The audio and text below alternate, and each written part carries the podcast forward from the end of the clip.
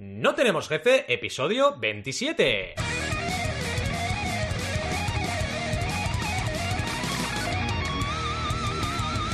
Bienvenidas y bienvenidos a NTJ o No Tenemos Jefe, el podcast donde hablamos de emprender con valores o cómo establecernos lo que nos dé la gana. Podemos ir de lo más técnico a lo más banal, si es que definir el precio de algo es banal.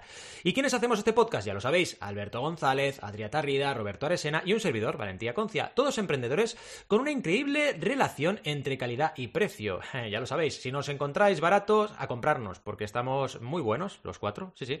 Empecemos con el tema de hoy, que como habéis podido es el pricing, que queda bien ¿eh? decirlo así, el pricing. Es decir, fijar precios, ¿vale? Ay, aquello que por definición, el precio, siempre me gusta dejarlo claro, es lo que está dispuesto a pagar eh, la demanda por un producto, servicio o experiencia. O sea, fijaos en el dato. O sea, el precio no es lo que tú fijas, porque la gente se piensa que el precio es lo que tú pones en tu, en tu, en tu en tu marketing mix, oye, pillas y oh, este producto tiene que valer esto. Pues no, es lo que la gente está dispuesta a pagar por algo, ¿vale? Es decir, cuando tú fijas un precio, pongamos por caso, hago una libreta y le pongo un precio de 10, en realidad no es el precio real de esa libreta, porque el precio real lo fija la demanda. Es decir, si la demanda estuviera dispuesto a pagar 500 euros por la libreta, el precio sería 500. Pero no lo sabes, ¿vale? Y lo que tú haces fijando precio es, bueno, jugar un poco a la lotería de emprender, que es muy divertida. De hecho, si queréis, podemos poner la música de la lotería de emprender, que es esta, ¿vale? Vamos allá. Y aquí estamos en la lotería de emprender. Vamos a ver si te ha tocado el número o no te ha tocado. ¿Has fijado bien el precio? Lo vamos a ver a continuación. Primer número, 5. Segundo número, 25. Tercer número, 7. ¿Te ha tocado el premio o no te ha tocado el premio? Pues más o menos algo así es lo que pasa cuando fijas un precio. ¿Qué pasa? Que queda muy mal decirlo, es, verdad. Pero como aquí en NTJ no tenemos pelos en la lengua, pues lo decimos. Pero queda mucho mejor decir, no, no, no, todo el mundo sabe fijar precios, ¿eh? Por eso hay escuelas de negocios y másters que te cobran 200.000 millones de euros por hacerlos. Y es muy importante, todos somos expertos. Luego, ¿la realidad cuál es? La realidad es que tú vas a comprar un iPhone, el 11, y es más caro que el 10. Y el 10 era más caro que el 9, y el 9 más caro que el 8 y el 8 más caro que el 7, el nuevo, de, trinca, cuando sale, ¿no? ¿Por qué pasa eso? Hombre, porque eh, no sabemos cuánto la gente está dispuesta a pagar por un iPhone. Y este ejemplo me encanta decirlo, o sea, igual en el año 3000 pagamos 4.000 euros por un iPhone, no lo sabemos. Evidentemente está el índice de, precios, ¿vale? Va incrementando los precios año a año por la, por la leve inflación de la economía, pero luego está el hecho de que realmente no sabemos cuánto puede llegar a valer un iPhone para nosotros, porque no solo es el dispositivo en sí, es todo lo que representa. El estatus para algunas personas, el pragmatismo para otras, eh, la comodidad para otras, mm, el poder hacer fotos a tus hijos para otras, y, qué precio tiene hacerle una foto buena a tu hijo o capturar un momento en vídeo que si no se pierde en la infinidad de tu tiempo vital, pues oye, eso es un precio infinito, ¿verdad?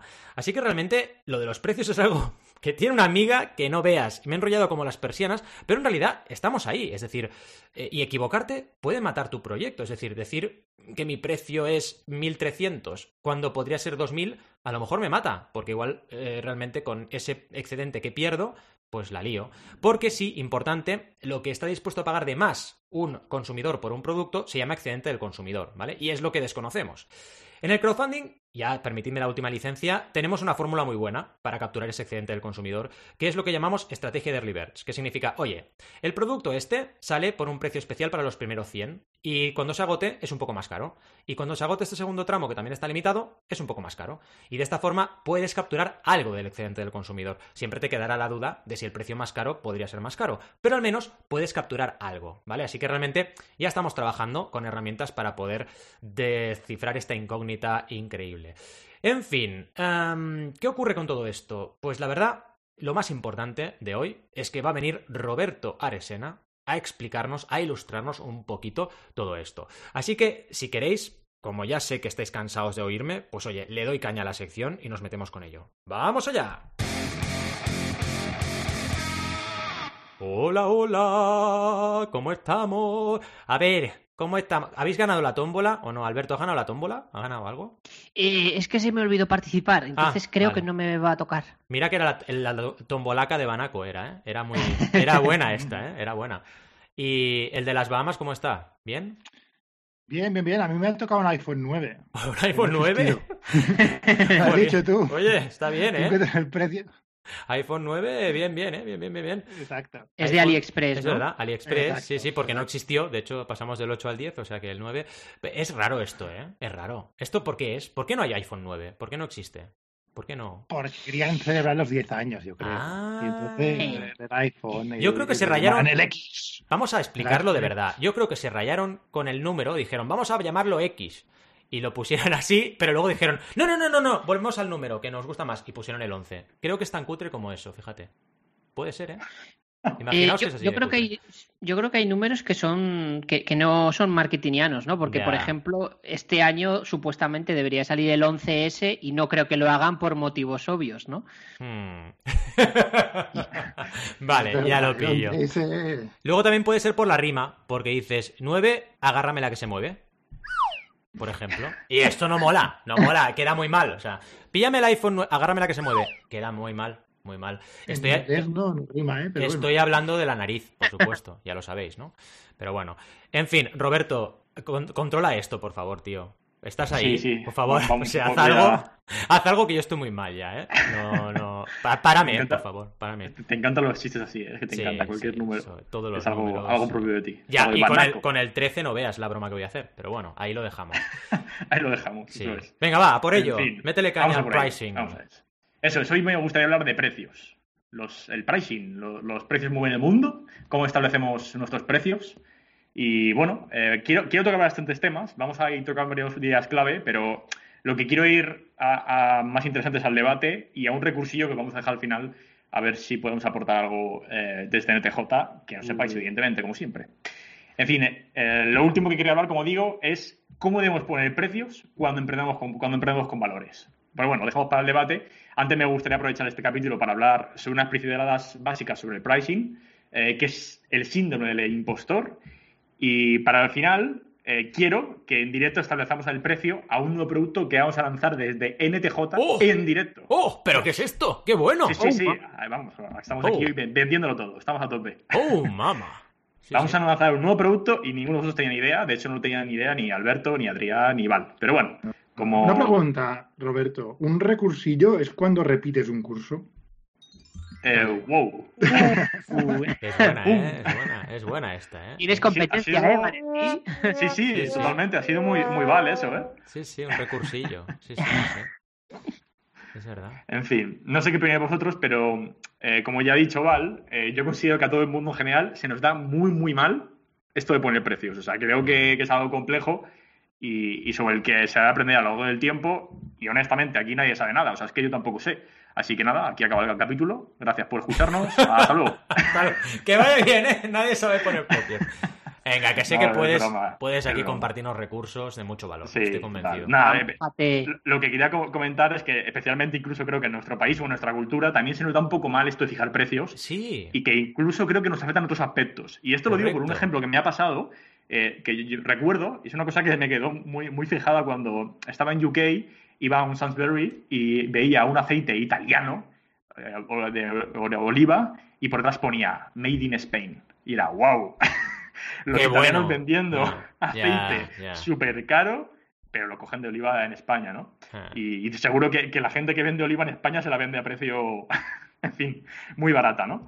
Pues lo que quiero decir es que no sé por qué, eh, creo que nos afecta, incluso puede ser que lo que vamos a hablar después, el, del síndrome, síndrome del, impre- del impostor, nos afecta un poco no tenemos nuestra cultura a, a que nos menospreciamos o no ponemos el precio de Mm. verdad de lo, lo que vale. Y afecta a todo en general, incluso que puede tener, creo que si se estudia, esto ya es un poco aquí eh, teorizar sin tener ni puñetera idea, pero podría ser incluso una relación eh, económica y cómo funcionamos en base a, a otros países, de que no, no sabemos muy bien poner esto de los precios, creo. Total. En fin, no quiero meter el rollazo te- eh, teórico ni te tampoco explicar aquí todas las técnicas que hay alrededor del pricing, porque seguro que muchas ya las sabéis, pero sí que creo que es interesante repasar algunas cosas clave que incluso Val ya ha dado algunas pinceladas y que a veces, eh, como digo, eh, a modo de reflexión o volver a recordar algo, está guay para darle unas vueltas en nuestra cabeza y que no se nos olvide y a veces no perdamos el foco. Como a veces insisto yo bastante de que, bueno, a veces, eh, a por mucho que sepas algo, sin querer pierdes el foco y te olvidas de cosas básicas y, y que sabes eh, muy bien, ¿no?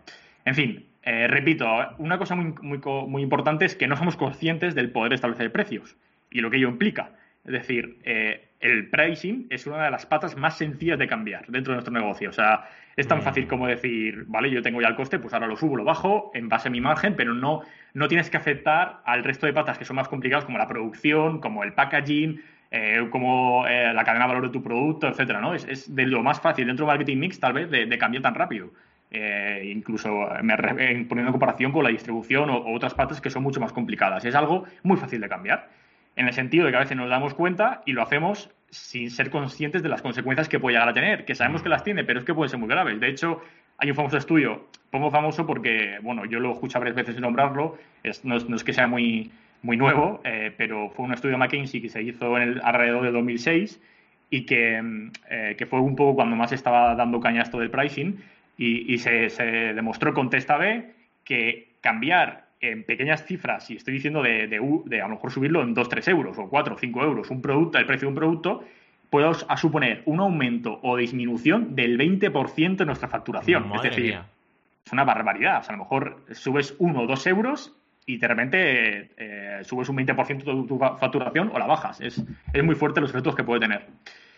Y bueno, eh, como digo, al ser tan fácil de modificar, a veces nos damos cuenta, sobre todo porque esta disminución o aumento, pues a veces eh, es complicado de, estimar y saber qué hacer para arriba o para abajo, cómo modificarlo y qué efecto va a tener, ¿no? Es algo muy complicado de, ver. Pero por eso quería hablar de dos conceptos que a mí me gustan bastante, que es el dolor de pagar y, como ha dicho ya Val en la intro, el excedente del consumidor. Eh, son muy interesantes de tener en cuenta y sobre todo para, para como digo, eh, no perder el foco y, a veces tenerlo siempre por nuestra cabeza y sobre todo a veces cuando ahora mismo lo utilizaría este episodio, si lo estuviese escuchando, a modo de recordatorio y a la vez que vamos explicando, pues pensar un poco en vosotros mismos y cómo establecéis vuestros precios y, tenéis, y si tenéis en cuenta eh, estos conceptos, a pesar de que hayáis utilizado una técnica u otra para establecer el precio o los que tengáis y os esté funcionando, ¿eh? Pero creo que siempre viene bien repasar todo y, y, replantearte un poco cómo, eh, cómo lo estás haciendo. En fin, el, concepto del dolor de pagar, eh, como digo que es el de los que más me gusta, eh, hace referencia a aquello que sentimos cuando pagamos algo. Porque, a ver, seamos muy honestos, siempre que pagamos, algo sentimos, nos duele. Nos duele sí o sí. Eh, evidentemente. perdón, perdón. Es que el dolor de pagar tenía que salir. Sí, total, total. Muy bien, muy bien. es obvio que no es lo mismo pagar el, el IRPF que si nos compramos un maravilloso MacBook Pro en la Apple Store. O sea, no es el mismo dolor. Aún así nos duele, ¿eh? Pero no es el mismo dolor. Y de hecho, para cuantificarlo, pues se tienen en cuenta varios factores, em, que como digo, está interesante analizarlos y de hecho hay algunos bastante importantes que, bueno, si, si alguno de vosotros quiere aportar algo, eh, estaré súper guay, a, pesar de que nos dejemos todo para, para también el debate, ¿no? Pero eh, el primero sería el método. Em, no es lo mismo cuando vamos a pagar con tarjeta, que la mayoría de tarjetas de crédito o débito, que cuando pagamos en cash, porque al fin y al cabo es una tontería, pero somos conscientes de cuántos billetes estamos dando, ¿no? Es decir, si, si vale... Eh, 4.000 euros, el MacBook Pro de la hostia, el mejor que hay, eh, pues si sueltas esos 4.000 euros en, fajos de 10 euros, pues te va, te va a doler mucho más que si mm. pones la tarjetita y lo pagas, ¿no? Eh, afecta mucho eh, en cuanto a, la hora de pagar esto y esto también afecta a, modo online, ¿no? Por eso las compras online y pagar con tarjeta pues agiliza todo y hace que, que seamos más propensos a comprar algo y no seamos conscientes de lo que nos estamos gastando a veces. El momento, sobre todo aquí, em, cuando pienso en el momento y el dolor de pagar, me hace, me hace mucha gracia y siempre se me viene a la mente el, ejemplo del corte inglés, de, que te, bueno, te, dejan eh, o prepagar antes las vacaciones que te vas a pegar, que te vas a pagar, a pegar, perdón. A pegar y a eh, pagar también. las dos cosas.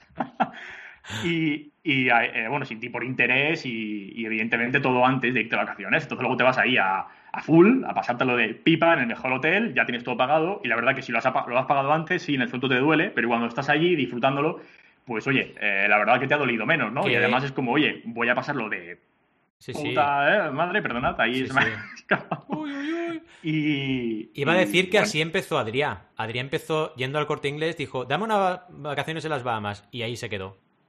Me ya ves. Sí, sí, aquí estoy. Un solaco que no veas. Un solaco con dos Cs. Exacto, ya no ha vuelto, ya no ha vuelto. Yo lo entiendo, yo lo entiendo. Yo... Es normal, es normal. Lo prepagó ya, entonces. Lo prepagó y ya está. Exacto. Ya ves. el otro, el otro concepto es la molestia, es decir, eh, a, veces esto también tiene un poco que ver con las paralelidades de pago, ahora no sé si lo sabéis, pero RedSys en e-commerce ha implementado también la posibilidad de añadir eh, para pagar con Bizum y al final esto ayuda a que la gente le sea menos molesto tener que ir a por la tarjeta. Oye, y oye, eh, es un poco también lo que también ofrecían su principio PayPal, ¿no? Que, se lo ha comido la competencia, pero bueno, a mi parecer, pero ahora cuando tú vas a una tienda, un e-commerce y te dejan pagar con Bizum simplemente logueándote en un momentito y enviando un SMS, pues oye, eh, te da seguridad, rapidez y te olvidas de tener que saberte la tarjeta, eh, de pagar tantas veces o, al menos te tiene que entrar. También otras opciones que evidentemente el navegador se te vuelve la tarjeta, etcétera, ¿no? Hay, hay muchas opciones para esto. También está Google Pay, Apple Pay y, un montón, incluso Amazon también. Eh, pero esa, esa, esa posibilidad de, ahorrar molestias al consumidor o que incluso cuando vayamos a pagar, en vez de sacar la tarjeta de crédito, simplemente nos subimos ya a la cartera y pagar con el móvil con NFC, pues también es una maravilla. Mm. Y parece que no, pero acepta la experiencia de compra y sobre todo a que, nos, a que este dolor de pagar por un producto sea menor. Em, el otro concepto, el otro factor es la moral. Eh, no es lo mismo cuando te regalan algo que cuando tú, eh, cuando tú te lo compras, ¿no? Eh, aquí me gustaría poner un ejemplo de, de, mi chica, de Mariola, que es como yo, una loca fan de Disney. Y, bueno, ella querría comprarse la Disney, Store entera. Y muchas veces está viendo cosas de la Disney Store y me pregunta, ay, me compro esto, me lo compro, me compro el, nuevo... Eh, bueno, em, hay, unas muñecas de Disney muy famosas que son para coleccionistas. Eh, da igual, no me meteré en friqueces. Y, está pensando en comprársela, eh, pero no sabe por qué, porque se siente mal. Es como, ay, Dios, que me voy a gastar este dinero en esto, que a lo ah. mejor lo necesito y se siente mal. Pero si luego vengo yo y como buen, bueno, no voy, a, hacerme elogio porque puede quedar muy mal esto, pero le regalo esa muñeca, pues oye, no le va a sentar mal, ¿no? Va a estar súper contenta y de maravilla con una nueva Freakat de Disney en, su colección. Oye, ahora que dices esto, que sepas que a mí me pasa muy parecido, ¿eh? Yo soy coleccionista eh, apasionado de muchas cosas y tengo que frenarme. De hecho, con ¿eh? figuras, con figuras me pasa mucho, porque al final piensas, ¿qué utilidad tiene en mi existencia esta figura de un Transformer de los años? No, ninguna, pero la quiero, ¿sabes? Y es muy complicado. Frenarte es complicado, pero tienes que hacerlo también, es importante. Si no viene Alberto y dice, minimalismo, te recuerdo que no debes tener esta figura. Y dices, vale, tienes razón. Sí, eh, iba a decir justo eso, pero no lo quería decir para no ofender. Sí, sí. Pero bueno, puede ser un coleccionista muy minimalista también. También, ¿no? Yo, lo soy, yo lo soy. recordemos el concepto de minimalismo, que es al final quedarte con las cosas que te aportan. Sí, es verdad. Por supuesto, pero tú estabas diciendo de comprarte la Disney Store entera. no creo que te aporte entera. Es muy minimalista. compras una vez y ya está. Eso es. Sí, eso es verdad. Y si encima te dan la opción de prepagarlo, madre mía. Y, a, a, cero, de interés, encima ahí durante unos cuantos meses, pues una maravilla todo. Ya está.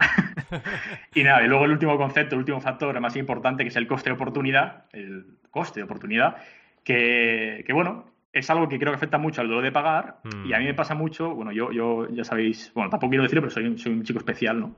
Pero que sí, soy chico especial, soy un friki y... Eh, eh, ah, por eso.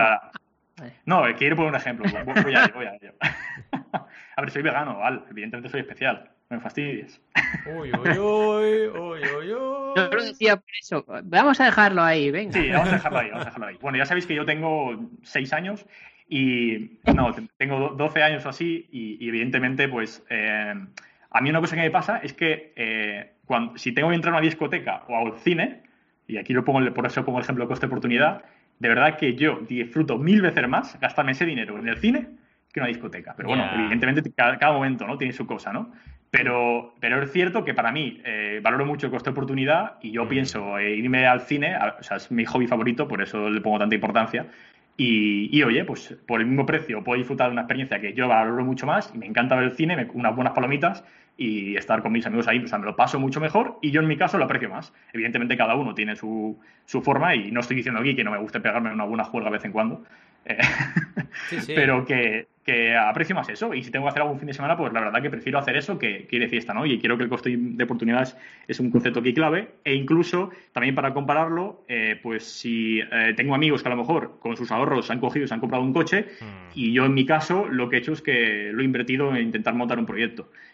Creo que, que, ahí cada uno tiene su coste de oportunidad, pero es cierto que yo aprecio eso más y, y, sí, no voy a tener un coche y a lo mejor, de hecho, ahora mismo no tengo ni el carnet de conducir, madre mía, pero, pero al menos eh, yo siento que es más útil y estoy más contento intentando montar una empresa o montar ese proyecto que invertir ahora mismo en esto, ¿no? No estoy diciendo que no lo vaya a hacer, pero quiero hacer con esta referencia al coste de oportunidad de, oye, comprarme esto o comprarme la otra cosa y, comparar entre bienes el precio que te gastas en una cosa o en otra. Ah. En fin, y ya vamos al siguiente concepto, que no me quiero enrollar, como he dicho, que es el centro consumidor, que ya eh, Val lo ha explicado, pero al final la definición puramente económica, me encanta el... Hombre, hay que estar ahí, hay que estar ahí. Total, a tope. Gracias. Eh, en fin, al final es la diferencia entre la utilidad total que un consumidor obtiene de un bien o servicio y su precio en el mercado. Es decir, un ejemplo claro, un ejemplo claro es que si imaginaos que un consumidor está dispuesto a pagar por un producto X 15 euros y nosotros lo estamos ofreciendo 10 euros. Hmm. Hay un excedente ahí de 5 euros. Y, es que imaginaos lo que supone esto. O sea, significaría que si aumentamos nuestro bien en 5 euros el precio, podemos ganar 5 euros más por cada venta. Que, joder, esto puede suponer, si, estamos vendiendo eh, mil productos a 10 euros, pues 5 euros más, eh, 5.000 euros más al mes, ¿no? De facturación. O sea, que, que, que, es importante tenerlo en cuenta y, por tanto, nuestro objetivo es que ese excedente del consumidor siempre esté a cero. O sea, que ofrezcamos siempre el precio que el consumidor está dispuesto a pagar y en sus distintos niveles, que es un poco lo que quería eh, comentar ahora, ¿no? Pero eh, en definitiva sería transformar literalmente el valor utilitario que un consumidor eh, le puede aportar un bien o servicio a un precio, a un valor en euros, en libras, en lo que sea, ¿no? Y evidentemente a esto le afectan muchísimos factores. Entonces, nuestro objetivo sería establecer ese precio idóneo para esa utilidad que el consumidor percibe. Por supuesto, esto es muy complicado, ya lo hemos dicho antes, es muy complicado de medir. Y cuidado, aquí un punto importante que sí me gusta comentar, que preguntando a los consumidores en una encuesta no lo vamos a sacar que es algo que veo que mucha gente a veces eh, está, muy bien, puede utilizarse como, datos cualitativos, pero creo que al final es un valor intrínseco que, está con nosotros y que incluso ni nosotros mismos como consumidores llegamos a ver cuál es ese precio idóneo. O sea, es algo que, fin, que está ahí y que está entre nosotros, ¿no? Es como la fuerza. Es que siempre vamos a querer pagar menos, ¿no? Quiero decir, si a ti te preguntan, dime honestamente cuánto pagarías por X cosa, pues tú vas a decir una cifra más baja de lo que cuesta, ¿no? Obviamente, mejor para ti, ¿no? Exacto, cuando te preguntan pasa eso, y... pero lo que pasa es que esto no se pregunta, es ¿cuánto estarías dispuesto a pagar por esto? En realidad no lo sabes, simplemente te lo encuentras y tomas la decisión, ¿no? Pero, pero fijaos, una cosa muy, curiosa que yo creo que pasa aquí es que en un producto eh, es más complicado pero a veces en un servicio o algo que necesitas dentro de tu empresa sí que lo sabes más. Es decir, si tú mm. tienes algo que estás haciendo y perdiendo el tiempo y dices, oye, si externalizo esto, yo estoy dispuesto a pagar X porque alguien me haga esto, y ahí es como que es más fácil de cuantificarlo, ¿no? Y, de medirlo. Mm. Eh, ¿no? Incluso en mil cosas, ¿no? Yo creo que es, por el valor que percibes. Es decir, hay muchas cosas que compramos que no nos dan, no aportan valor a nuestro día a día, en mi opinión. De ahí el consumismo. Y por eso somos, o sea, le decimos que, que bajen el precio, ¿no? Porque realmente tampoco nos interesa tanto. Pero lo que tú dices, si es algo que, te, que tú percibes un valor porque realmente te está solucionando el trabajo o cualquier otro motivo, entonces sí que estás dispuesto a pagar. Claro. Yo creo que es la diferencia. Totalmente. Y luego otra cosa importante con respecto a lo que decías de servicios es que, vale, a lo mejor sí que puedes estimar el servicio, pero no la calidad del mismo, ¿no? Es decir, ¿qué prefieres? ¿Alguien que externalices tu web, pero que te genere problemas, incidencias y no te conteste los mails? ¿O alguien que sí que te conteste a los mails y que siempre esté dispuesto y que no tengas errores? ¿Sabes? Ahí es donde entra el, juego, ¿no? Porque dices, ostras, ¿cuánto vale un servicio excelente, uno regular y uno malo? Uf, ahí ya es una locura. Es una locura, es una locura total. Sí, y, sobre todo lo que quería comentar con este concepto es también el, nivel de precio, porque al final nuestro objetivo sería, que aquí tiene mucho relación con los modelos eh, SaaS, Software as a Service y etc., ¿no? Que al final te ofrecen diferentes modelos, bueno, ya, ya esto está en muchos sitios, ¿no? De información, etcétera, pero es el ejemplo clásico, por eso lo decía, eh, de ofrecer distintos precios para cada tipo de consumidor o, que le vas a aportar X valor y necesita una cosa u otra, ¿no? Y un ejemplo muy, muy guay que me parece, en mi caso, es cómo funciona el, transporte público aquí en Madrid. En Madrid, eh, según la edad que tengas, el transporte público eh, vale un precio, ¿no? Entonces, con este objetivo, al final, lo que se consigue es que la mayor parte de los ciudadanos utilicen el transporte público aportando cada uno lo que puede, ¿no? Es decir, intentar, si eres capaz de darle ese precio que cada uno puede eh, pagar a, todo el mundo, al final vas a generar más, dinero.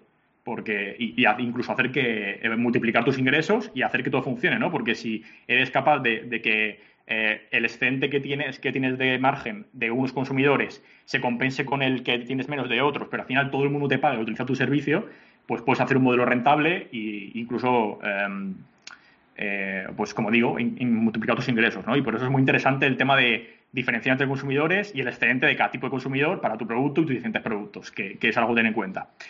Y de hecho, un poco lo que estáis comentando antes es, eh, pues eso, que cuál es, cuál es el valor que estaríamos dispuestos a pagar por, por Adrià y por Val, o, por Alberto, o por Al. Hmm. Eh, hmm, eso es algo que, bueno, que quiero dejar ahí, que, que, luego vamos a hablar más en detalle, pero sí que es cierto que, que al menos yo valoro que eh, cuando alguien va a hacer, por ejemplo, una campaña de crowdfunding, ¿vale? sí, que, sí que es verdad que, que al final eh, les demuestra ese excedente consumidor, entre comillas, sería, pues oye, antes de ponerme yo, que esto me genera mucho miedo, no tengo ni idea, pues oye, pago por este servicio que alguien me va a asesorar, que tiene una experiencia brutal y que yo al final me quedo más tranquilo de obtener todo ese conocimiento que pago por él, ¿no? Hmm. Y, ahí sí que podría estar un poco relacionado el, tema de, oye, pues sabes que me compensa muchísimo eh, pagar por esto eh, porque me va a ahorrar una cantidad de tiempo y sobre todo de errores y de que mi probabilidad de que salga bien sea menor que yo no tengo el tiempo de ponerme a eso. Es un poco eh, a la hora de gestionar un e-commerce de, oye, decir, pues yo el tema técnico me paso, esto que me lo lleve otra persona, porque yo tengo que enfocarme en vender. Pues un poco al final eh, sería igual para el crowdfunding o para hacer una, plataforma, etcétera, ¿no? Em, eh, pero lo que quería decir con esto es que, bueno, que es muy importante sobre todo el tema de la comunicación e información aquí, porque relacionado con lo de antes, tampoco los consumidores saben cuál es el precio ideal. Por eso, si nosotros les contamos todo lo que vamos a ofrecerles y tienen esa información posible eh, allá al alcance y de forma muy clara, pues también pues ayudamos a que ese equilibrio eh, tenga más sentido y sobre todo valoren el, verdadero precio que tiene nuestro servicio y entiendan el por qué vale eso. Así que creo que es muy clave eh, lo que hacen ellos, sobre todo, como les podéis ver, por favor, seguidles a, mis chicos. Oh. no, pero cómo hacen y cómo cuentan lo que ofrecen a alguien, porque ayuda mucho a, a, asimilar el por qué ese precio es justo y, necesario pagar, ¿no? En muchas ocasiones. En fin, eh, y como último, que está muy relacionado también con este punto, quería comentar rápidamente el síndrome del impostor. Eh, para quien no lo sepa, el síndrome del impostor es un patrón psicológico en el que una persona es incapaz de reconocer sus logros y capacidades y tiene como un miedo constante de ser considerado como un fraude o un impostor. Y creo que es algo que esto nos pasa mucho a todos. Eh, lo voy a dejar también que esto lo hagamos en una próxima escaleta porque creo que esto da, como dice a para una escaleta de por sí sola. Y de hecho, sí que a dejar la nota del programa un artículo que nos compartió el otro día em, de Juan Andrés, Núñez, que, bueno, me pareció brutal y la verdad que es de esos posts que a veces viene bien, aunque lo, sepas lo que te va a contar, como digo, ¿no? De, leértelo de vez en cuando porque te ayuda mucho psicológicamente y decir, ostras, es verdad, me está pasando esto y, y mira que lo sé, pero no estoy dando cuenta, ¿no? Y, bueno, al final es algo que creo que nos pasa a todos y que incluso a la hora de establecer servicios, como decía antes, a lo mejor nos podemos sentir eh, como que, realmente sabes lo que, lo que vale tu servicio y lo, que aportas, pero por el mercado en el que estás, sobre todo aquí hago referencia al mercado español, ¿no? Pues como no te sientes a gusto o te da un poco de cosa, ofrecer ese precio, esto, por ejemplo, me ha pasado a mí cuando he empezado, ¿no? De ofrecer un precio por algo que haces y te infravaloras y estás trabajando al final eh, pues no voy a, pero sí, estás trabajando al final por muy bajo de tu precio y menospreciándote y afecta todo, a tu imagen de marca, a tu calidad de vida, etcétera, ¿no?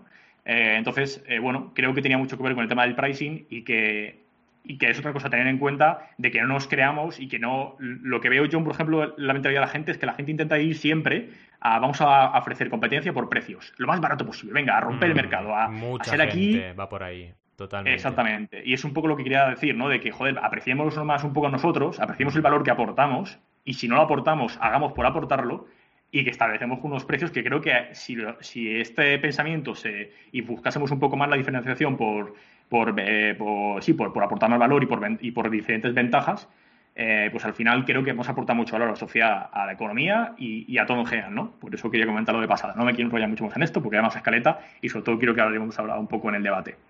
Y por último, vamos a lo más interesante, que no sé qué os parece a vosotros, espero que sí, y es que vamos a crear el iButter. iButter, evidentemente tiene que ser con una i porque... qué emoción, qué emoción, el primer producto de NTJ. Oh, Dios. Qué pasada, ¿eh? A ver, yo creo que ahí el ideal, eh, somos todos muy cagones, todos. nos encanta cagar, sí, sí. y a más de uno le gusta meterse en esa mierda, en ese barro. Más de una vez. Exacto, exacto, sí, sí. Así que bueno, eh, en fin, la idea realmente es que. Mm, una pregunta, una pregunta antes de que empiece. Vas a poner un precio, vamos a poner un precio Apple, digamos, ¿no?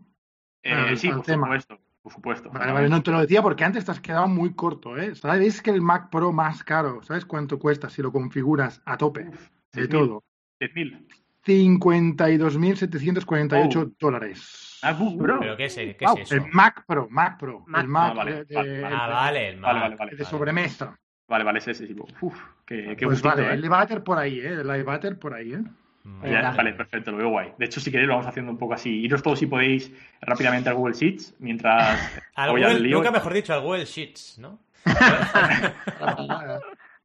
O- Oye, Rob, yo tengo otra pregunta. Eh, va- ¿Vamos a vender accesorios en plan eh, un ambientador o algo así para...? Sí, todo es. Vale. Todo, todo es Mac. Vale, hay, vale, Hay vale. ambientador. Sí, sí. Eso. Hay escobilla. Hay escobilla también mola. Y todo se va a conectar, y entonces cuando cagues, automáticamente se disparará el ambientador, y bueno, te ducharás, ser una Y maravilla. el chorrito, ¿no? De agua. El chorrito, el chorrito es ideal, vamos, eso es lo más importante de todo esto. en fin, la idea era que, que yo tengo una plantilla que me hice en su día porque no encontraba, eh, bueno, pues me la hice yo para, para establecer precios para, en Ufman, para eh, establecer los precios a los productos, tanto para Kickstarter como para después para e-commerce. Y bueno, me parece interesante, sobre todo por el tema de, que he creado una fórmula eh, que a veces hay que tener en cuenta, porque cuando nosotros vendemos el producto, pensar que hay dos factores que influyen.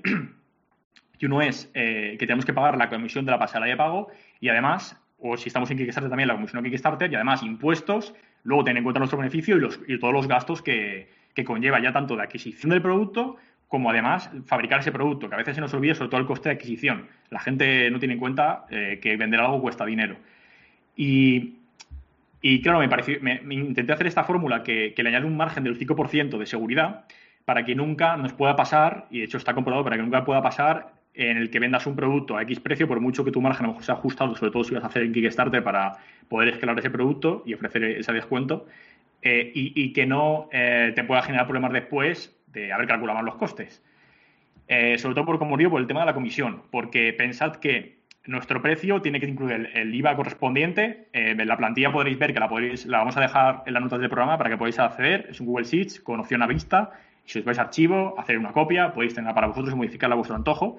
Y creo que está interesante primero por eso, por el tema de las comisiones y cómo calcula el IVA, para que una no afecte a la otra. Tenéis por una parte las comisiones, porque evidentemente, como buenos crowdfunders, vamos a lanzar el iButter en Kickstarter. Hombre, sin duda. A ver, sin duda. hay que validarlo antes. A ver, Sí, no, sí. no nos equivoquemos. Y después lo montaremos en un e-commerce. Y, eh, y entonces tenemos las comisiones que te va a cobrar Kickstarter y otra tabla que nos muestra las que va a ser Stripe. Stripe, porque bueno, Al también es, es un fan de Stripe y creo que, que es ideal y es la mejor pasada de pago a día de hoy, creo yo que, que está funcionando guay, ¿no?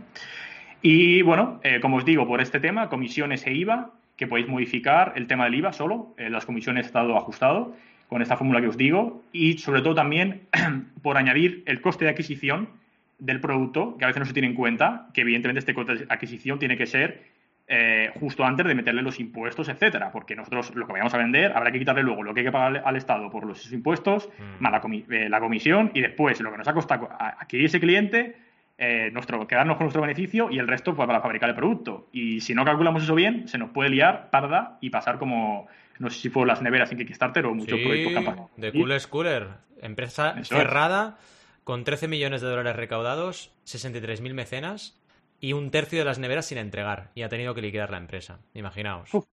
Fijaos qué movida. Así que creo que es algo muy esen- esencial a calcular y, sobre todo teniendo en cuenta el tema del pricing y sobre todo el tema de costes, que es casi más importante, evidentemente. Eh, creo que puede ser muy útil y además tiene la, idea de que como ha pensado para un negocio internacional, pues al final eh, podéis, en este caso está puesto para euros y libras, porque como el producto es fabrica eh, en España, pero se, se vende en Reino Unido, principalmente, también está teniendo en cuenta este mercado o también en dólares, bueno, pues podéis hasta modificarlo simplemente eh, accediendo, veréis que hay una fórmula que es la de Google Finance, y, y bueno, a mí nos ha puesto eh, que esté para puesto euro, euro libra, pues simplemente hay que cambiarla por euro dólar y ya funciona maravilla. Ya os digo, el recurso vamos a dejarlo aquí y seguramente iremos haciendo, haciendo modificaciones porque la idea es que podamos aportar otro tipo de recursos y si, nos, si os gusta, pues por favor dejadnos en los comentarios y decirnos qué os parece, etcétera y, y bueno, un poco vuestra opinión a ver si, si os es interesante o no este tipo de plantillas eh, o recursos que tenemos todos en, a nuestro día a día. Eh, entonces, eh, pues eso, podéis crear el, el, el, precio de vuestro producto en base a los costes y además tenerlo en cuenta para varias monedas. Dicho esto, vamos a crear el iButter y mientras explicamos un poco cómo funciona la plantilla. Vale, eh, el iButter, ¿qué es el iButter? Eh, Alberto, o, a, o, a, o Al, ¿qué es el iButter? Venga, va. Me... ¿Cómo? Me... Sí, sí, sí, sí. Suéltate, suéltate. Suéltate, venga, suéltate, ¿qué es el iButter? Va. No, no entiendo. ¿Qué es? ¿Qué es? ¿Qué, es? Bueno, eh, lo explico yo. Voy al lío. Ah. es, un váter súper fantástico, maravilloso y, y ahuesómico, voy a decir. Ahuesómico. ahuesómico, con el que puedes ir a cagar, te sientas. Antes de sentarte, la tapadera se abre, se conecta con tu smartphone, calcula el tiempo de la cagada, el, la velocidad en la que cae el agua y luego te, automáticamente te suelta un chorro maravilloso eh, para dejarte más limpito que el culo de un bebé. Bueno, es una maravilla, ¿sabéis? Es todo, todo de una tecnología brutal. Eh, le he preguntado a Alberto porque Alberto se va a encargar de meterle todo el tema smart a tope y meter ese, ese AI en, ah, vale, vale. En, la palabra. Eh, de hecho, va a utilizar las, Raspberry Pi, Raspberry Pi, joder, como sí, sí, Sí, sí, y, y, bueno, pues como podéis ver en la hoja de cálculo tendréis primero la mano de obra, que la va a procesar Terminator Factory, en, los Estados Unidos, por ejemplo. Y bueno, eh, evidentemente en la primera, en la primera, en la primera parte vais a poder ver em, el precio, eh, el precio que de, esta mano de obra, podéis modificarlo, añadir más columnas.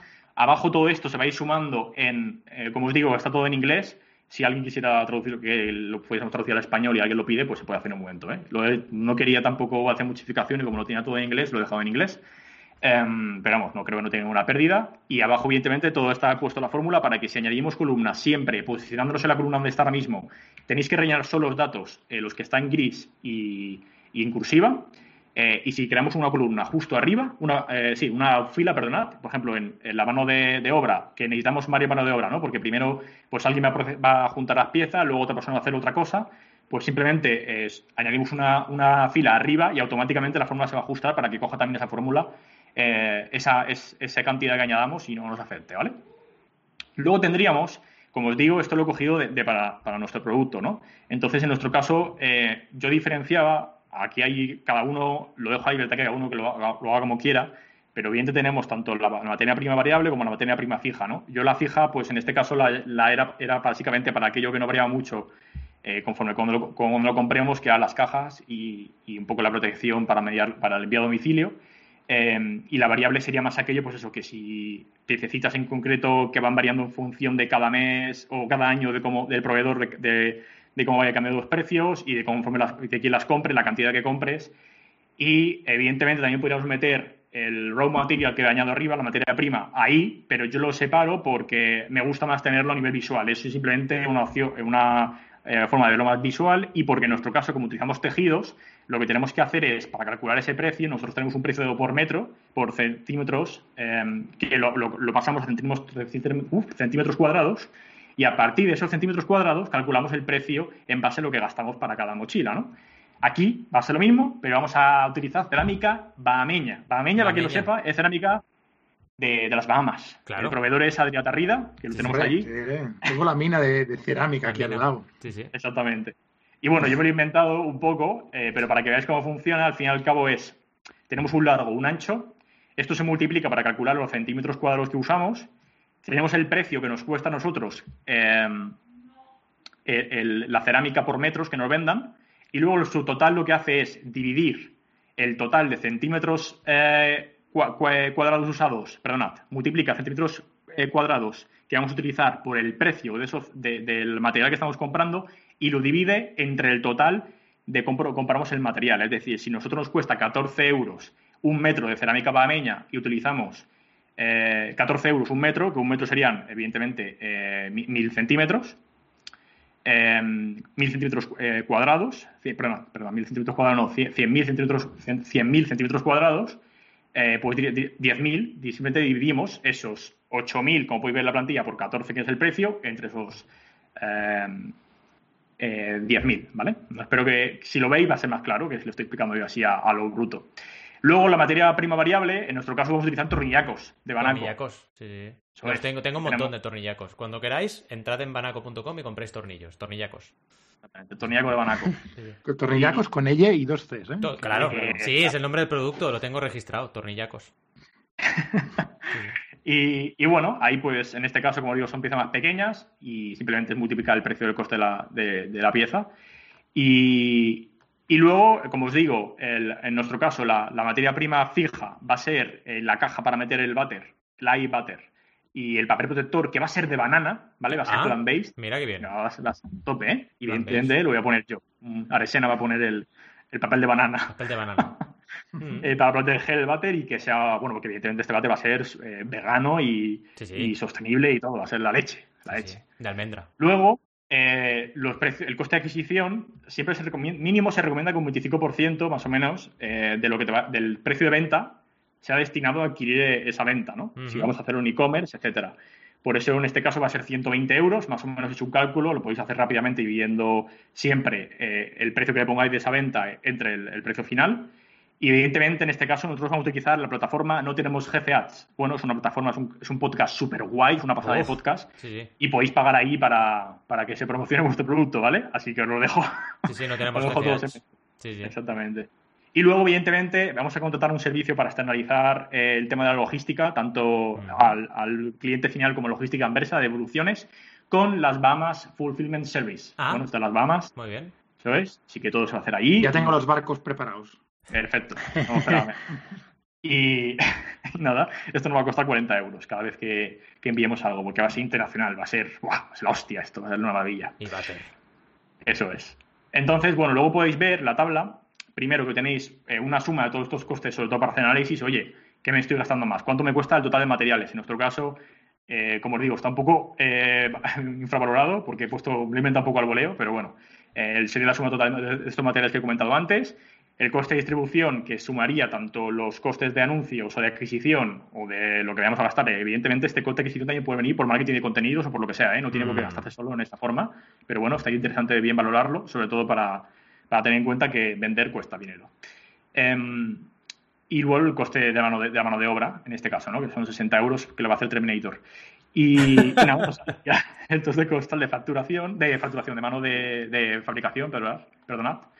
Y a partir de ahí, en base a ese coste, eh, nos va a calcular las tablitas que tenemos abajo y en base a los porcentajes sobre el beneficio que queramos poner, hay una tablita que pone Profit Margin y a partir de ahí podemos ir modificando los costes, eh, lo- el beneficio que queramos obtener Mm. y tenemos por una parte Kickstarter, que nos va a salir abajo el retail price, el precio para ofrecer en Kickstarter de las recompensas. Eh, lo que hago es, en este caso, que yo pongo dos, dos porcentajes, como el mínimo que quiero ganar y el máximo, y luego automáticamente la tabla te va a calcular el medio, para tener tres precios, que nunca está mal, pues sobre todo en Kickstarter, pues si quieres hacer el tema de early birds y Mm. luego vas, Sí, sí. eh, ¿no? Y bueno, en e-commerce es un poco igual, sobre todo porque en e-commerce también es interesante a la hora de, oye, pues si este es mi precio final, ¿vale? Pero luego voy a hacer descuentos X días o pues está bien tener en cuenta cómo varía tu margen eh, y, y qué puedes ofrecer con descuentos, etcétera. Y como os digo, en la tabla de Kickstarter se va a incluir las comisiones de Kickstarter, que están, sobre todo, o lo pueden decir eh, ellos mejor, pero es un 10%. Sí. La fórmula está, está más o menos ahí puesta y, y además incluye ese margen de seguridad al 5%. El VAT sí que os tengo que decir que, que lo, lo voy a arreglar para que esté al 21%, que es el español, pero está, está ahora mismo puesto para el 20%, pero estará puesto al 21%. Mm. Y nada, más o menos eh, que la podéis utilizar como queráis. Solo decir que nuestro váter, bueno, Adrián que nos diga que creo que ha estado últimamente hablando con Terminator y creo que ha- sabe el precio final, pero ¿cuál va a ser el precio final del váter, Adrián? Arnold, Arno- Arnold lo tengo aquí al lado también. En las Bahamas se viene de vacaciones muchas veces. Espera, espera, que lo miro, eh, que, que hago, que hago trampa. Vale, vale. Am, el, en el e-commerce máximo, máximo lo podemos pagar a 540. Te has quedado corto, ¿eh? Habíamos dicho 52.000 y pico Ya. Pro, ¿eh? Sí, totalmente, sí. pero bueno, vamos aquí meterle un poco de margin ahora ahí a tope y Exacto. Atención, ya- Ya tenemos feedback, ¿eh? Tenemos feedback de... Nos han enviado una nota de voz y es este el feedback. La hemos petado, chicos. Hemos petado. Dios Sí, mío, ¿y eso que es un váter? Y es un váter, imagínate cuando saquemos algo, no sé, mm, algo más normal, no sé. Sí, productos complementarios. Exacto, exacto. La IES Yo me pido ser product manager de la IES Covilla. Me pido. Quiero ser el product manager de la IES Covilla. La voy a liar, ¿eh? Ya veréis. Oye, y- meterte, ¿eh? ¿Y qué colores vamos a tener de ley váter? Vamos a tener. Space Gray, ah, Silver, Yo quiero el dorado, yo quiero el dorado. El dorado mola. Rose Gold o solo Gold. Exacto. El Rose, Rose. Gold. Rose un poco Gold. así, porque tengo tres niñas. Ah, Vale. Muy bien, muy Bueno, bien. dos niñas y mi, y mi chica, ¿eh? Pero bueno, en fin. Mm. ¿Y algún día encontraremos un iPhone marrón mierda? ¿Os imagináis esto? iPhone. O sea, es todo bien, bien puesto, pero entonces cuando pone el, el- el color marrón mierda. ¿La gente lo compraría o no? Se- Sería color chocolate. Exacto, lo traducirían por chocolate, ¿no? No, si ponen Poop Brown, mucha gente en España lo compra seguro. Seguro, seguro Poop Brown. Segurísimo. Segurísimo. Qué bueno. y en fin, y, el precio en Kickstarter, atención, ¿eh? 540 libras, oh. eh, max. Pero eso va a ser en e-commerce. Pero es que en Kickstarter, si os adelantáis, si apuntáis en nuestra landing, va a salir a un early bird price de 375 euros o 340 libras. O sea, madre, mía. Lo tenemos ahí. Y no quiere tener esto en su casa. O sea, Regalado, ¿eh? Regalado. Regaladísimo. Me lo quitan de las manos ya. Sí, sí. En fin, en conclusión, eh, la definición de precio está muy relacionada con valor, como casi todo en marketing, que diría yo, y, o, en, general en todo incluso. Y bueno, es aquella cantidad monetaria que un consumidor eh, considera óptima en base al valor que nosotros aportamos al mercado. Porque todo esto, al final, va de crear valor y satisfacer necesidades. Y sobre todo, eh, como ha dicho antes Val al principio, que tenga que ver con lo que la, demanda pide y el mercado y el mercado está dispuesto a pagar por ello. En fin, no me enrollo más, vamos al debate que pinta bien. ¡Vamos allá! ¡Vámonos! Hay debate, debate, debate. Lo primero que quería decir es que me ha acordado mucho del precio justo. ¿Os acordáis del precio justo? ¿Alguien se acuerda del precio justo? Yo sí. vale, Adrián sí, y nadie yo más. Te ayudo, El rollo viejuno, ¿no? El precio justo. Era, era guay. Para los jóvenes, pues era un programa que, bueno, tenías que poner el precio de los productos y si te acercabas al justo lo ganabas. Sin pasarte. Sin pasarte, correcto. Sin pasarte. Sin pasarte, ojo, sin pasarte. Me acuerdo mucho del precio justo, sí, sí, en este episodio. En fin, Rob, dinos la primera pregunta, vaya, empezamos. Sí, nada, era un poco cómo establecéis vosotros los precios de vuestros productos o servicios. Bueno, eh, yo si queréis empiezo, pero antes os propongo una pequeña prueba, que es que definamos el precio del iPhone 12 y a ver si la acertamos o no cuando salga. Oh, otro reto, ¿no? Es un reto, venga. ¿El Pro o el normal? El normal, el normal. El mm. normal. Vale, vamos a empezar eh, por Alberto, venga, va. Yo creo que el modelo más barato y más básico empezará en los 700 euros. No sé el pico, ¿vale? No te sé mm. decir si 729, 750, no sé, pero 700 yo creo. Y a partir de ahí para arriba y el Pro a tope serán 1000 euros seguro, mil y pico. Bien, bien, bien, bien. Adrián, venga, sus apuestas. Yo digo 750 Bahamian Dollars, que son como compro aquí los iPhones. vale, vale. Eh, Porque como al final traducen, ¿no? Traducen 750 euros, 750 dólares. Pues ya está. También lo hacen con los Bahamian Dollars. Sí, sí, sí. Mira, pues yo, yo voy a ir a, a ver, por, variar, porque la verdad que no quiero. Yo diría 800. 800 de ahí para arriba. Venga, y yo que quedo, claro, tengo que poner algo diferente. Yo diré 830 y para arriba. A ver quién la acierta. Uh. Vale. va, ya está dicho. Ahí está más cerca. ¿El que acierte le regalamos uno? O cómo sí, El, el City Brown. Vale. El, Pop, Brown. el Pop Brown. El Pop Brown. Vale, vale.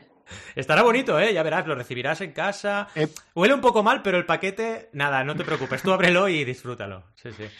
Pero sin pasarse, ¿eh? Quien se haya pasado lo hacemos a precio justo. Si, si te has pasado, Valentín, con 830, lo siento, ¿eh? Exacto, nada, nada. Perfecto, me parece bien. Bueno, voy a ver cómo establecemos precios. Es que esta es muy buena para mí, porque yo empecé con precios, bueno, mm, por consultoría, y lo voy a decir, ¿eh? Porque yo, si algo tengo, es que soy transparente. Yo empecé por consultoría con 299 euros la consultoría. Imaginaos. Imaginaos el excedente del consumidor que me estaba perdiendo, ¿vale?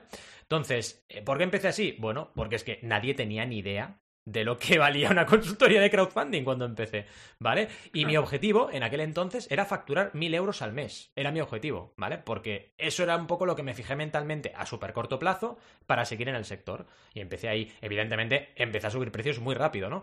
Pero fijaos como al final, cuando tú fijas el precio de algo nuevo, claro, es que no tienes referentes. Y lo que tienes que hacer un poquito es jugar con muchos factores, como por ejemplo el conocimiento de tu sector o el conocimiento de tu servicio en mi caso. Si la gente, como es algo nuevo, a lo mejor, como no tiene ni idea, pagar mucho, a lo mejor no lo hacen por miedo. Y poco a poco te vas creando tu cartera, te vas creando tu, tu valor y vas también haciendo preguntas a tus clientes. Me acuerdo perfectamente, y esto Adrián lo puede constatar, de hablar con una clienta que compartimos y que nos dijera que cobrábamos poco, ¿no? Y esto pasó hace relativamente poco. Entonces, el año pasado, de hecho, ¿no? O sea que fijaos ahora en mi web eh, los precios que tengo y eh, que son por consultoría completa, que son 8, sesiones, que de hecho pueden acabar siendo más, pero bueno, 8 sesiones son 1.300 euros, ¿vale? Pues que todavía nos digan que cobramos poco es porque realmente el valor que aportamos es mayor que el precio, ¿vale? Y claro, esto no te lo dicen todos los clientes, pero muchos sí, porque al final establecemos una relación de confianza con ellos, ¿no? Eh, y un poco ha sido la estrategia. La estrategia ha sido empezar fijando un precio e ir viendo cómo, cómo marcaba un poco todo, ¿no? Y luego otra cosa importante en el caso de los servicios, que es el tiempo que tú dedicas y tu coste de oportunidad, ¿no? Porque al final, si tú quieres hacer bien tu trabajo, tienes que poder dedicar tiempo a los clientes. Cuando empiezas, claro, como no tienes mucha demanda, pues tienes todo el tiempo del mundo. Pero cuando vas creciendo tu demanda, tú tienes que dedicar el mismo tiempo a la gente porque tu calidad no puedes merecer. Y ahí tienes que también jugar con eso. Y al final tu precio también eh, es calidad. Cuanta más calidad tenga tu servicio, más precio puedes cobrar por él. Y al final vas haciendo un poco esto, ¿no? Y ese es mi caso, vaya. ¿El resto cómo lo veis? Va. Eh, sí, yo muy parecido. Lo que pasa que mm, en mi caso, por mi background de haber montado, digamos, startup de producto y luego también hacer consultoría aparte y demás, eh, sí que veo como diferencias, ¿no? O sea, cuando le vas a poner el precio a un producto, eh, sí que veo que tiene otros factores, eh, hay, que, hay que tener en cuenta otros factores, ¿no? Pues el coste de producción de ese producto, en este caso era digital, ¿vale? Pero o sea, me refiero que era, era software, pero eh, lo puedes extrapolar a producto físico como el iButter y ahí, pues evidentemente hay que tener en cuenta eh, los costes de, los mm, materiales y mm. demás. En el caso del software, pues básicamente el coste de producción, ¿no? La mano de obra de los programadores, diseñadores, eh, UX, etc., etc., ¿no? Eso hay que tenerlo en cuenta a la hora de ponerlo en precio. Luego también la propuesta de valor que hagas, ¿no? Frente a la competencia y, si no hay competencia, la propuesta de valor que hagas, ¿no? al final, eh, si tú resuelves un problema que nadie más resuelve, pues yo creo que ahí tienes mucho margen para subir el precio. No porque quieras forrarte, sino porque eh, estás aportando un valor tan grande que nadie más hace que dices, mira, es que esto cuesta dinero, porque si nadie más lo hace, Mm. es porque yo tengo un conocimiento o mi software hace una cosa que es muy de nicho, muy especial, muy concreta y cuesta dinero.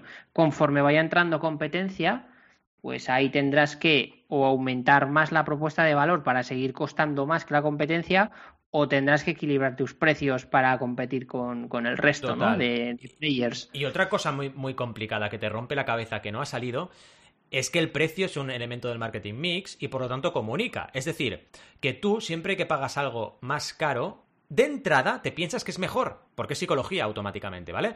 Luego, ¿qué pasa? Evidentemente la realidad te demuestra si lo es o no. Y puede ser que te sientas defraudado y entonces dices, me ha salido muy caro, ¿vale? Pero en el momento que lo pagas, tu, tu, psique piensa que es mejor por ser más caro, ¿vale? Luego ya vemos qué ocurre, ¿no? Es súper curioso esto y te rompe la cabeza porque dices, madre mía, entonces claro, si subo precios, parezco mejor, luego hay que ver si lo soy o no, ¿vale? Eh, y una cosa muy interesante, en paralelismo con lo que tú decías de producto, es cierto, pero fijaos, también con los iPhone, es un poco parecido a mi caso, porque el iPhone primero, si no recuerdo mal, eran 400 euros aproximadamente, ¿no? Y no han pasado tantos años para que ahora estemos pagando casi mil por un dispositivo que en realidad Claro, si ponemos todas las situaciones iguales, ¿no? O si hacemos comparativamente, no es que te aporte mucho más el iPhone actual que el iPhone cuando salió, ¿vale? Porque estábamos en otra era, en otro momento y con otras características, ¿no? Si tú comparas de igual a igual, en el momento, en el contexto en el que estaba ese producto, no es que sea mucho mejor el que tenemos ahora, pero vale muchísimo más, tiene un precio mucho mayor. ¿no? Al revés, yo creo que era mucho más revolucionario entonces. Sí, ¿no? es posible. Mucho. Es posible, o sea, es súper curioso esto del precio y, sobre todo esto que mm. comunica también, ¿no? Quería hacer ese apunte, en fin. ¿Y tú, Adrián, cómo fijas tus precios? ¿Cómo fijas tus precios? Pues yo me copio de ti, Valentín. A, saco, ¿no? ¡Eh, eh! Oye, es una manera, eh, cuidado, es una manera. No, ahora en serio, ahora en serio. No, la verdad es que los voy a poner un poco más altos que los tuyos uh, oficialmente. No los tenía públicos en la web y ahora con la ayuda del gran Roberto, no sé si lo conocéis, al, tío este. Es un gran um, un gurú. Es el del iButter, ¿no? Un gurú, el del iButter, el que inventó el iButter. Sí, sí. El inventor, sí. Pues Roberto me ha ayudado y ahora que los voy a poner públicos en la web y tal, los voy a hacer públicos un poquito más alto que, los tuyos porque creo que en Inglaterra uh, se puede permitir eso. Pero no, al final también es, un tema de coste de oportunidad, ¿no? Cuando ofreces servicios, se trata de eso, de que si pudieras estar haciendo otra cosa, ¿qué te costaría, no? ¿Cuánto podrías estar cobrando? Y la calidad, que eso es, una rotura de cabeza también brutal, decir, no, es que yo mm. lo que quiero es darle lo máximo a ese cliente, ¿no? Entonces, si pongo precios bajos y entran más clientes, a lo mejor no puedo dar la calidad que quiero a cada cliente. Entonces, eso no es bueno tampoco. Te acaba haciendo daño. Sí, sí. Total. Qué buen punto. Aunque bueno, un poco de síndrome del impostor todavía lo tengo, pero bueno. Todos, todo, todo se va quitando. Todos, Eso lo tenemos todos. Quien diga que no tiene síndrome del impostor, miente como bellaco. Sí, sí. En fin. Donald Trump. Es lo otro. Donald Trump. Pues Donald, Trump. Donald Trump. Exacto, una de dos. En fin, siguiente pregunta, venga. Sí, la, siguiente pregunta era un poco eh, abrir el debate de cómo cree, si creéis que un producto con valores o, que tenga, sí, o pues, pues que consiga algo distinto, eh, quiero decir, pues eso, que sea sostenible, etcétera, o, aporte algo bueno o muy diferente, está justificado por aumento de precio o no. En el caso sobre todo de que sea, lo quiero decir, que sea un producto sostenible o superecológico, etcétera, es que también podríamos plantear el hecho de, oye, eh, esto implica un aumento de precio, sí, pero podríamos, deberíamos intentar, por ejemplo, crear estos productos con valores al mismo precio que los de ahora para hmm. que se empiecen a utilizar estos y los otros. Em, también es cierto que si somos capaces de eso, pues oye, arrasaremos el mercado porque al final estamos haciendo algo como aporta más valor y lo otro no, ¿no? Pero ¿cómo veis eso? Si de por sí que tenga valores en vuestra tasa de pricing dirías, oye, pues hay que aumentar este precio porque se tiene que ver reflejado y las consecuencias también que tiene eh, de, de, no hacerlo, de poner el mismo precio, por una parte buenas y por otra parte malas, ¿no? Que, ¿Cómo lo veis? Yo tengo opinión, yo tengo opinión, yo tengo opinión. Venga, tire usted, tire usted. tiro yo, ¿eh? A ver, si tu objetivo es ser un producto de nicho, yo creo que te puedes permitir ah, tener un precio un poco mayor, ¿no? Si lo que tú quieres es salvar al mundo, ah, y ya lo hemos dicho, ¿no? Alguna vez, yo creo que en los primeros podcasts salió la frase, ¿no? Si quieres salvar al mundo, tienes que hacer una fiesta mejor que la que uh, le están montando la, que, la gente que está destruyendo el mundo, ¿no? Y parte de eso es poner los precios al menos alineados, incluso si pudieras un poco más bajos que los que, que los que tienen otros productos. ¿no? Es, no, no es fácil, ni mucho menos, y muchas veces todavía la supply chain ¿no? no está diseñada todavía para soportar esto, pero tenemos que aspirar al menos a eso, ¿no? A tener los precios al menos alineados o incluso más bajos que los productos que no son sostenibles. Justo. lo, que pasa es que, o sea, yo totalmente de acuerdo. Lo que pasa es que creo que hay un factor a tener en cuenta y es que muchas veces los consumidores, a lo mejor aquellos, porque al fin y al cabo cuando tú dices, oye, voy a poner los precios que, los otros productos para, para eso, para luchar contra contra ese cambio que estamos hablando, también puede provocar que algunos consumidores que son reactivos a ese cambio, al ver el mismo precio, digan, o incluso más bajo, digan, joder, eh, si este producto, eh, no, o sea, mm. como que no es de confianza, ¿no? Porque al final como que también asocias esa, ese aporte de valor a un aumento de precio. Y si no, a lo mejor es que ese producto, vale, sí, será más sostenible, pero se va a romper antes, es más cutre, no, no tiene más características que lo otro. Eh, ¿Me entendéis por dónde quiero ir, no? Sí, sí, tampoco ese peligro. La percepción que hemos tocado ya, ¿no? Esa percepción de que si el mm. precio es un poco más alto, el producto tiene que ser un poco mejor, ¿no? Mm. Yo creo que, que bueno, eh, lo que he dicho, ¿no? Tenemos que aspirar a la larga a hacer eso, a, poder, a mm. poder bajar los, precios, ¿no? Pero, y demostrando cada vez, en cada paso, que, los productos pueden ser muy superiores incluso, ¿no? Como eran tus, como son tus productos de piel vegana, no son superiores mm. a los de piel ah, por supuesto, ¿no? por supuesto, sí, sí. Sí, lo que pasa es que es eso, que jugamos con el papel de que si conseguimos que algunos productos tengan el mismo precio que la piel animal, hay gente que a lo mejor va a decir, uy, esta piel que está hecha plan B va a ser una basura, ¿no? Sí, sí. Que tienes que preocuparte ahí mucho mejor de comunicarlo para que la gente tenga en cuenta. Correcto. yo, pero bueno, de entrada, yo de entrada os diría que, que deben valer más, deben tener un precio mayor. Y además, eh, los clientes con los que me encuentro en este tipo de situaciones es que deben realmente valer más porque es que si no, eh, no puedes, no es sostenible el proyecto. Porque claro, cuando ya hablamos de con valores, hablamos muchas veces de producir en tu país, por hacer kilómetro cero, de producir con unos materiales determinados que tienen una alta reciclabilidad y otros factores. Entonces, claro, estás hablando realmente de que, de que tiene que tener un valor mayor, ese, eh, un precio mayor para también compensar ese, ese coste mayor que tiene, ¿no? Y también por otro aspecto, que ahora quizás entro con un debate que, que nos podría dar para podcast también, ¿no? Que es que yo soy más partidario de una economía con precios altos y menos productos que no con una economía con precios bajos y muchos productos produciéndose de baja calidad, ¿vale? Porque creo que es más sostenible. Entonces yo prefiero, por ejemplo, ¿eh? preferiría comprarme un iPhone que me durara 25 años y me costase 10.000 eh, euros, ¿vale? Que no cambiarme el iPhone cada año, por poner un ejemplo, ¿vale? Entonces, claro, ¿por qué? Porque sería más sostenible para el planeta. Entonces, al final, yo siempre defiendo un precio alto, sí, claro, se justifica, evidentemente. Si me compro algo precio alto y luego es una porquería, pues diré, vaya porquería, y lo diré a los cuatro vientos, ¿no?